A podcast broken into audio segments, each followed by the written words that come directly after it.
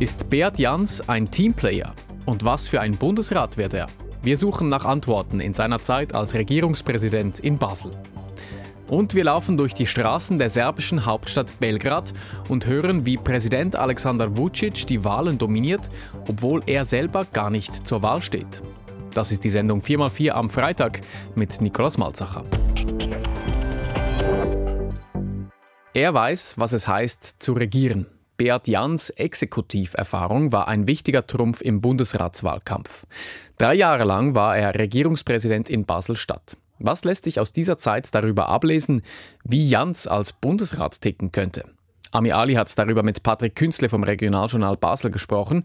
Er hat Beat Jans Politik die letzten Jahre lang beobachtet. Erste Frage: Wie hat er sich gemacht als Präsident der Basler Regierung? Er hat es insgesamt gut gemacht und das ist nicht selbstverständlich. Das Regierungspräsidium gibt es in Basel erst seit 15 Jahren und seine Vorgängerin und sein Vorgänger in diesem Amt haben es nicht geschafft, dieser Funktion Konturen zu geben. Jans dagegen ist dies gelungen. Er war vor allem bei seinen öffentlichen Auftritten überzeugend. Er hat aber auch Gestaltungswille gezeigt. Das Präsidialdepartement ist neben repräsentativen Funktionen eigentlich nur noch für die Kultur und die Stadtentwicklung zuständig. Jans aber nahm für sich in Anspruch, auch die Klimapolitik zu gestalten.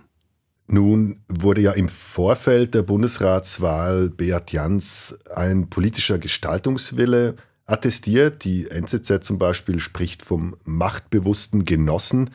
Wo zeigte sich denn dieses Machtbewusstsein und dieser Gestaltungswille auch? Während seiner Zeit als Basler Regierungspräsident. Gerade beim vorherigen Beispiel hat sich das gezeigt, dass er die Klimapolitik selber gestalten wollte, obwohl sie in einem anderen Departement angesiedelt ist. Am Schluss gab es dann einen Kompromiss, einen halben Sieg für Jans. Zwei Departemente sind jetzt aktuell in die Klimapolitik involviert, unter anderem eben sein Präsidialdepartement. Und wie sieht es mit der Kollegialität aus? Ist er da der Teamplayer, den man sich erhofft für den Bundesrat? Das ist schwer zu sagen, weil man bei den Regierungssitzungen ja nicht dabei sein kann als Journalist, als Journalistin. Aber was ich höre aus der Regierung, ja, er ist ein Teamplayer.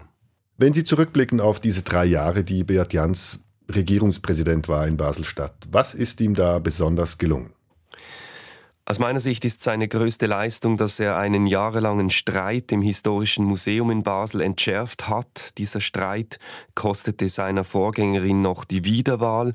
Jans dagegen gelang es, einen neuen Museumsdirektor einzusetzen, der vorerst Ruhe in den Betrieb gebracht hat. Und was waren eher Misserfolge? Ich würde nicht von Misserfolgen sprechen, aber es gibt einige Dossiers, in denen ihm kein Befreiungsschlag geglückt ist, beispielsweise bei der Stadtentwicklung. Dort kommen in Basel derzeit einige Großprojekte nicht vom Fleck, weil die politische Linke, die in der Stadt großen Einfluss hat, den Investoren vorschreiben will, wie viel günstigen Wohnraum sie erstellen müssen und die Investoren umgekehrt sagen, dass sie unter diesen Bedingungen nicht bauen können, weil die Bauprojekte zu wenig Rendite abwerfen. Die Fronten dort sind verhärtet in Basel und daran hat auch Beat Jans nichts ändern können. Sagt Patrick Künzle vom Regionaljournal Basel. In Serbien finden am Sonntag vorgezogene Parlamentswahlen statt. Und auch einige Lokalparlamente werden neu besetzt, unter anderem in der Hauptstadt Belgrad. Dort ist die serbische Bevölkerung besonders unzufrieden mit der jetzigen Situation im Land. Wie schauen die Menschen auf die Wahlen? Zoe Geisler war in Belgrad auf Stimmenfang. Reges Treiben am frühen Morgen im Zentrum von Belgrad. Im Minutentakt halten Linienbusse an. Sie bringen die Menschen in die Stadt zur Arbeit. In der gesamten Stadt und auch hier lächelt Präsident Alexander Vucic von Wahlplakaten herab. Dabei steht er als Präsident bei den Parlamentswahlen nicht zur Wahl. Ein älterer Mann auf dem Weg zur Arbeit ist gegen die Regierung und hofft darauf, dass die proeuropäische Opposition am Sonntag gewinnt. I hope that freedom and justice coming in Serbia. Denn dann gäbe es Chancen für mehr Freiheit und Gerechtigkeit, so seine Hoffnung. Doch ob die Opposition auch wirklich gewinnen wird, da ist er skeptisch. Skeptisch schaut auch die 20-jährige Studentin auf die Wahlen. Mit einem Kaffeebecher in der Hand wartet sie auf den Bus. Wählen wird sie nicht, Das würde sowieso nichts ändern, meint sie. I like, even if I, I would vote, auch wenn ich wählen würde, glaube ich, dass viele nicht wählen gehen. Meine Stimme ändert also nichts an der derzeitigen Situation. Dabei wünscht auch sie sich eine Veränderung, beispielsweise beim Lebensstandard. Dieser sollte sich endlich verbessern. Doch trotz dieser Unzufriedenheit, wählen ist für die Studentin keine Option. Das sei nicht unüblich, erklärt die Politologin Maja Bielosch vom Belgrade Center for Security Studies. Uh, Viele Wählerinnen und Wähler in Serbien sind passiv, denn die Regierung verbreitet ständig die Botschaft, dass man als Individuum machtlos ist und nichts ändern kann.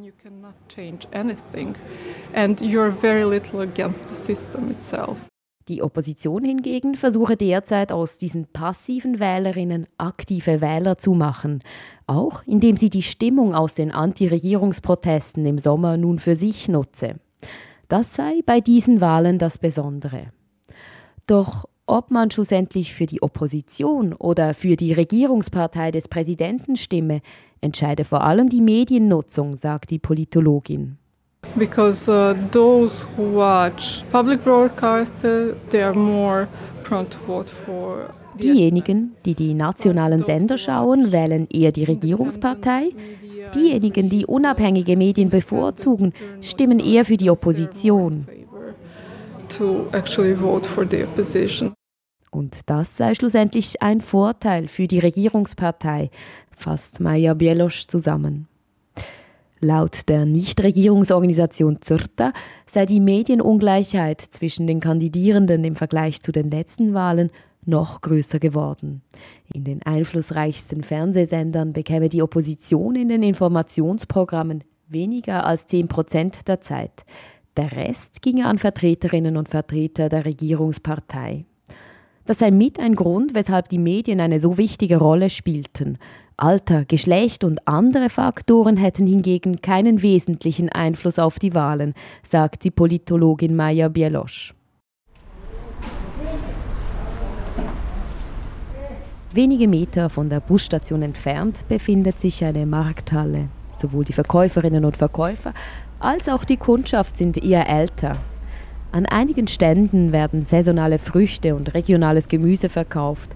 Anderswo sind eingelegte serbische Spezialitäten oder Nüsse und Trockenfrüchte im Angebot.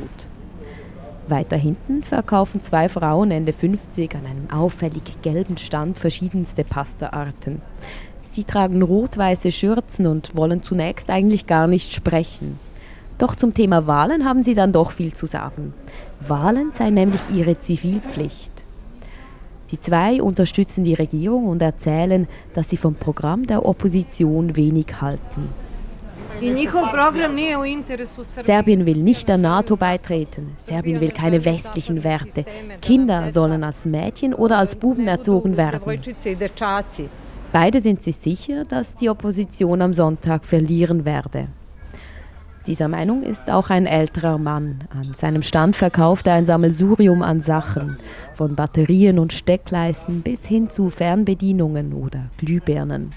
Für ihn ist klar, dass er am Sonntag Vucic wählen werde. Za Aleksandra Vucic, našeg predsjednika. Najbolji, nema, nema boljeg na svetu.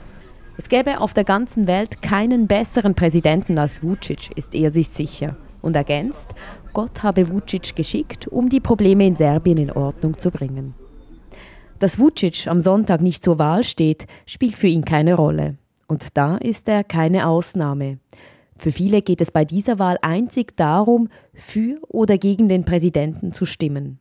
Die Umfragen zeigen, die Regierungspartei Serbische Fortschrittspartei von Alexander Vucic wird höchstwahrscheinlich die Parlamentswahlen gewinnen.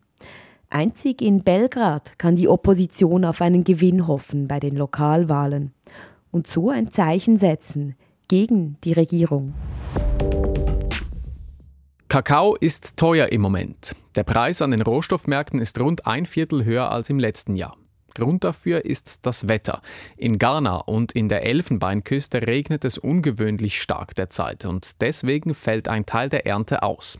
Und die beiden Länder Ghana und die Elfenbeinküste gehören zu den wichtigsten Kakaoproduzenten der Welt. Welche Folgen hat jetzt der hohe Kakaopreis für die Schokoladenhersteller in der Schweiz? Tobias Bühlmann hat darüber mit Thomas Juch gesprochen. Er ist Mediensprecher bei SchokoSwiss, das ist der Verband der Schweizer Schokoladenhersteller. Das ist eine große Herausforderung. Nicht nur Kakao wird teurer, sondern wir sind damit konfrontiert, dass der Schweizer Zuckerpreis sehr hoch ist, deutlich höher als in der EU. Das ist auch wegen dem Grenzschutz der Fall plus Schweizer Zucker, das kommt von einem Monopolbetrieb. Und wir befinden uns wie zwischen Amboss und Hammer. Wir haben, wie alle, das Problem der Inflation. Wir spüren den Kostendruck überall. Und unsere zwei wichtigsten Rohstoffe, Kakao, Zucker, wird massiv teurer. Und äh, das ist eine schwierige Situation für unsere Mitgliedunternehmen. Und die müssen sich überlegen, wie sie A, weiterhin überhaupt zum Rohstoff kommen und dass sie auch weiterhin zu einem qualitativ hohen Rohstoff kommen, um die Qualität sicherzustellen, für die man die Schweizer Schokolade kennt. Kakao ist ja nur ein Teil der Kosten und auch der Zucker ist ein Rohstoff, der in die ganze Produktion fließt. Dazu kommen aber die Kosten für die Produktion in der Schweiz, für die Löhne beispielsweise oder die Energie. Wie stark schlägt denn dieser höhere Kakaopreis am Ende auf den Ladenpreis von Schokolade durch? Wir können hier keine Prozentzahl nehmen, weil das vom Produzent zu Produzent natürlich unterschiedlich ist. Die decken sich unterschiedlich ein in unterschiedlichen Herkunftsländern. Aber allgemein muss schon klar gesagt werden, dass der Produktionsstandort Schweiz in einer schwierigen Situation ist. Wir haben nicht nur den Kakaopreis, der weltweit sämtliche Kokobohnenabnehmer betrifft, sondern wir haben auch einen weiteren Rohstoff, auch der erlebt eine Preisrallye weltweit, Zucker. Fast aus den gleichen Gründen, übrigens auch wie Kakao. Und dadurch, dass der Schweizer Zucker so stark geschützt ist durch den Agrargrenzschutz und in der Schweiz ein Monopolbetrieb besteht, wo man, es gibt nur ein Unternehmen, wo man Schweizer Zucker kaufen kann, sind wir in einer sehr ungünstigen Situation, die uns ein bisschen absondert von anderen Schokoladenherstellern weltweit. Und wir merken diesen Preisdruck. Unsere Mitglieder leiden stark unter diesen Konditionen. Ich möchte gerne auf die Situation in Westafrika zu sprechen kommen. Dort fällt derzeit deutlich mehr Regen als in dieser Jahreszeit sonst üblich. Wie wirkt sich dieser Regen denn genau auf die Kakaoproduktion in Ghana und in der Elfenbeinküste aus? Das hat im Wesentlichen vier Konsequenzen. Man muss sich bewusst sein, dass diese Regenfälle derzeit, die sind außergewöhnlich. Das ist sicher eine Korrelation mit den Veränderungen äh, im Klima, weil jetzt ist die Erntezeit für diese Kakaoschoten. Also wenn Sie mal eine Kakaoschone betrachten, dann sehen Sie, dass diese Kakaobohnen, die sind so in einer komischen, schlabberigen Masse drinnen die sogenannte Pulpe und man muss zuerst diese Bohnen da rausnehmen und dann über einen längeren Zeitraum an der Sonne trocknen lassen. Und wenn es regnet, ist dieser Trocknungsprozess nicht möglich. Der Kakaobaum, der hat zwischen Oktober und Januar die Haupterntezeit, also man kann fortlaufend ernten und die Schoten selber, die sind witterungsanfällig. Und da, wenn, wenn es zu feucht ist, entwickeln sich viele Krankheiten. Das ist eine zweite Herausforderung. Die dritte ist, dass die Straßen zwischen den Farmen und dem Hafen, die sind sowieso in einem prekären Zustand.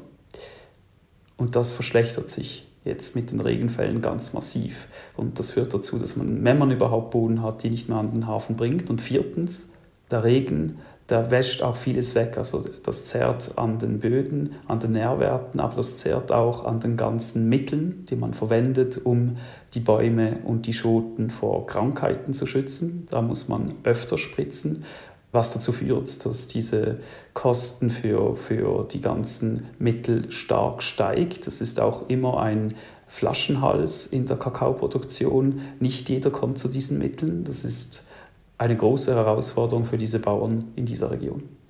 Soweit die Situation in Westafrika. Ich möchte noch einmal in die Schweiz blicken.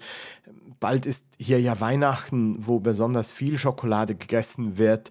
Wird der Mangel an Kakao und die höheren Preise dazu führen, dass die Schokoladekugeln für den Weihnachtsbaum hier knapp oder wenigstens deutlich teurer werden?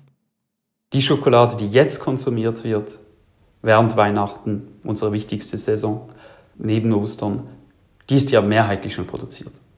Und wir werden sicher eine Entwicklung nächstes Jahr haben, dass äh, die Inflation weiter drückt, dass wir diese Rohstoffpreise, die am explodieren sind, weitergeben müssen. bis zu einem gewissen Teil.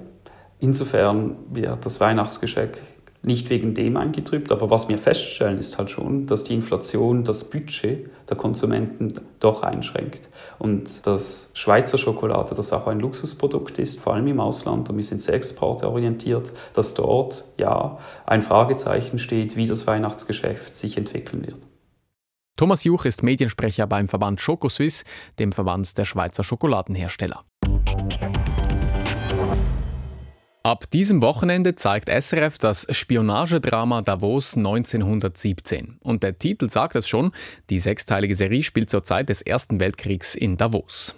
Jan-Erik Mack ist der Regisseur von Davos 1917. SRF Newsredakteur Tobias Bühlmann hat mit ihm über die Produktion des Historiendramas gesprochen. Jan-Erik Mack, die Serie spielt in Davos in einem Kurhaus und das ist immer wieder prominent im Bild. Gedreht wurde das ja auf der Davoser Schatzalp. Sieht es da tatsächlich noch aus wie 1917? Ja, das wurde ein bisschen umgebaut über die letzten 100 Jahre. Wenn man alte Fotos betrachtet, dann waren die Seitenflügel ein bisschen anders gebaut. Aber ansonsten ist es tatsächlich, der größte Teil konnten wir so als Kulisse direkt verwenden. Das heißt, nur wenige Anpassungen nötig an diesem Drehort. Ja, wir haben da in erster Linie die Front gedreht, das heißt äh, die Sonnenterrasse, da waren natürlich all die Liegen, wo früher die Tuberkulose-Kranken gelegen sind. Das musste alles hergerichtet werden. Diese Original Davoser Liegen, die sind sehr be bekannt.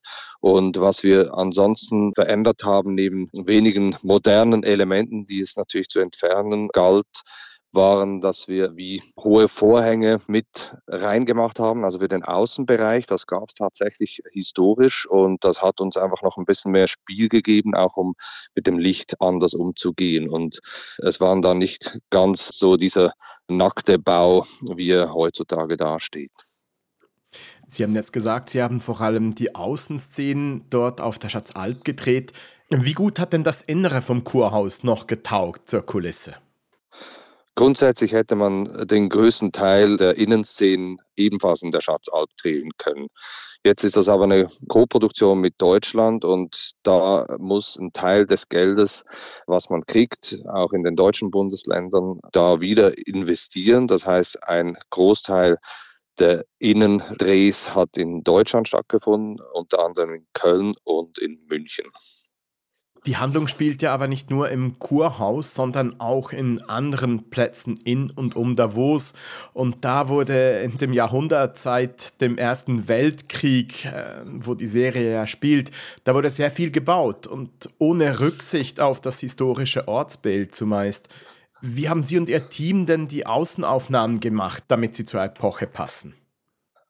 Ja, gerade die Stadt Davos hat sich natürlich im Laufe des Jahrhunderts extrem verändert. Es ist voller moderner Elemente. Man findet eigentlich kaum einen Ort oder eine Ecke, die historisch noch korrekt gewesen wäre. Entsprechend haben wir dann überall im Bündnerland gesucht, wo wir quasi das alte oder historische Davos herstellen könnten und sind dann in Vulpera, also im Engadin, fündig geworden.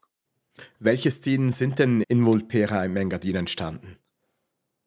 In Vulpera haben wir uns entschieden, die Straße, also es gibt da eine, eine große Einkaufspassage, das war auch historisch so. Es gibt unglaubliche Bilder aus Davos aus dieser Zeit, wo das ausschaut wie in der Bahnhofstraße Zürich, also eine Unmenge von Menschen auf der Straße, selbst im tief verschneiten Davos. Und in Vulpera gab es eine Straße mit einigen historisch richtigen Häusern und den Rest haben wir dann digital erweitert. Dieses Bild sieht man ein paar Mal in der Serie, um ein Gefühl zu kriegen, dass das halt eine mondäne Stadt war.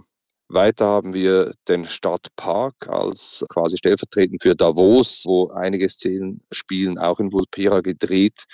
Da haben wir ein Eisfeld aufgebaut auf dem Gelände des Hotels Vulpero Waldhaus. Das ist abgebrannt in den 90er Jahren. Und das ist quasi das, was historisch übrig geblieben ist und zum Stadtpark umfunktioniert wurde. Sie haben es jetzt schon kurz angetönt. Einige der Bilder sind auch am Computer entstanden oder zumindest retuschiert worden. Wie viele Bilder sind das denn im ganzen Film, die ganz oder teilweise aus dem Computer stammen? Ja, man muss unterscheiden, dass es einige Bilder gibt, die wirklich auch mit 3D-Grafik gebaut wurden oder eine Kombination, also Realbild und Computergrafik. Das ist äh, in der Regel sehr, sehr aufwendig, kostet viel, braucht viel Zeit. Was wir aber durch die ganze Serie haben, das waren eigentlich Retuschen. Heute ist es in der Schweiz einfach kaum möglich, irgendwo hinzugucken, ohne dass wir selbst in den Bergen auch moderne Elemente sehen. Und gerade Davos ist natürlich ein bekannter Skiort mit verschiedenen Resorts auf allen Seiten. Und das heißt, meistens hatten wir in allen Blickrichtungen irgendwo auch Seilbahnstationen oder in der Nacht auch Pistenfahrzeuge, die die Piste vorbereitet haben. Also es war eine, eine große Retuschenarbeit auch was mir aufgefallen ist, als ich mir die Serie angeschaut habe, das spielt ja im Winter und ist oft tief verschneit. Wie sind Sie da vorgegangen? Äh, hatten Sie tatsächlich einfach Wetterglück oder hat da Computer oder Requisite nachgeholfen beim Schnee? Wir hatten extremes Wetterglück und das ist einfach etwas, was man überhaupt nicht planen kann. Also ich finde, es ist immer mit einem Risiko verbunden, das überhaupt schon mal ein, ein Drehbuch zu schreiben. Und wir hatten tatsächlich nur eine Woche Zeit auf der Schatzalp, all die Szenen da zu drehen. Gleich im Anschluss war Beginn des World Economic Forums und wir hatten eigentlich keine Ausweichmöglichkeiten. Und als wir da angekommen waren, haben wir gesehen, die ganze Terrasse war komplett grün, also zu wenig Schnee, nur weit in den Bergen im Hintergrund. Und es war einfach pure Magie und ein Riesenglück, dass am Vorabend vor Drehbeginn der Schnee gekommen ist und mit viel Glück auch geblieben ist. Jan-Erik Mack, wir haben uns jetzt unterhalten über die Schauplätze, an der die Serie spielt. Aber auch die Handlung selber, die ist ja von wahren Begebenheiten inspiriert. Diese Figuren, die im Zentrum stehen, gab es die tatsächlich? Es gab nicht exakt diese Figuren, aber es gab Vorbilder, die in der Recherche eigentlich dazu geführt haben, dass Johanna zur Hauptfigur wurde. Unsere Drehbuchautorinnen haben in der Recherche extrem interessante Briefwechsel gefunden von Schwestern, die an der Front waren, also Schweizerinnen, die fürs Rote Kreuz im Krieg waren. Und aus dem Briefwechseln hat man einfach verschiedene Motivationen erkennen können. Das eine war natürlich auch Hilfe leisten zu wollen, also irgendwie die Barmherzigkeit und damit verbunden war eben auch eine Abenteuerlust und eine Emanzipation dieser Frauen, weil sie da arbeiten konnten, weil sie freier waren als in ihrem Korsett zu Hause. Und diese Ambivalenz hat uns enorm interessiert. Auch die Gräfin, also die zweite weibliche Hauptfigur, da gibt es auch ein konkretes Vorbild aus der Spionagewelt und das war Schragmüller, das war eine deutsche Meisterspionin. Sie war eigentlich die Mentorin oder Führungsoffizierin äh, von Matahari, vielleicht die überhaupt bekannteste Spionin, die es jemals gab. Und daneben gibt es ganz große historische Figuren. Lenin ist äh, ein Teil der Geschichte. Lenin-Plan, der dürfte vielen bekannt sein. Lenin, der in der Schweiz war und der durch den deutschen Geheimdienst von der Schweiz nach Russland gebracht wurde, um da die Revolution loszutreten. Zum Schluss, Sie und Ihr Team haben ja enormen Aufwand betrieben, um ein glaubhaftes Bild von der Zeit im Ersten Weltkrieg zu zeigen. Was ist Ihr persönliches Lieblingsbild jetzt in der Serie? Ja, für mich sind viele Bilder dieser Geschichte wichtig geworden. Aber ganz ein zentrales Motiv finde ich diese beiden Frauen zu Pferd, erschöpft, in einem sehr verschneiten Tal irgendwo weit außen auf dem Weg nach Hause, nach einer Mission. Und ich finde, da wird die DNA der Serie sehr deutlich sichtbar. Es erinnert an, an einen Western in den Alpen, Mensch gegen Natur. Und das ist für mich ein bisschen der Kern äh, dieses Davos 1917 geworden sagt Jan-Erik Mag, der Regisseur des Spionagedramas Davos 1917. Zu sehen sind alle sechs Folgen bereits ab heute Mittag auf Play Suisse oder jeweils eine Doppelfolge im Fernsehen am Sonntag, am Montag und dann auch noch am Mittwoch auf SRF 1 um 5 nach 8. Und das war's auch schon mit 4x4 zum Ende dieser Woche. Aufgezeichnet haben wir die Sendung um halb zehn. Am Mikrofon war Nikolaus Malzacher und ich bedanke mich fürs Zuhören. Besser informiert mit der SRF News App. Unabhängige und verlässliche Nachrichten rund um die Uhr. Es ist nicht nur das Ende der Credit Suisse, sondern es ist auch das Ende einer Epoche. We are headed for a global catastrophe. Politik, Wirtschaft, Sport, Gesellschaft und mehr. Wir informieren Sie kompakt und übersichtlich. Alain Berset ChatGPT. Die Israelis sind völlig geschockt. Ja, sowas hat es noch nie gegeben. Die wichtigsten News jederzeit im Überblick. Besser informiert mit der SRF News App.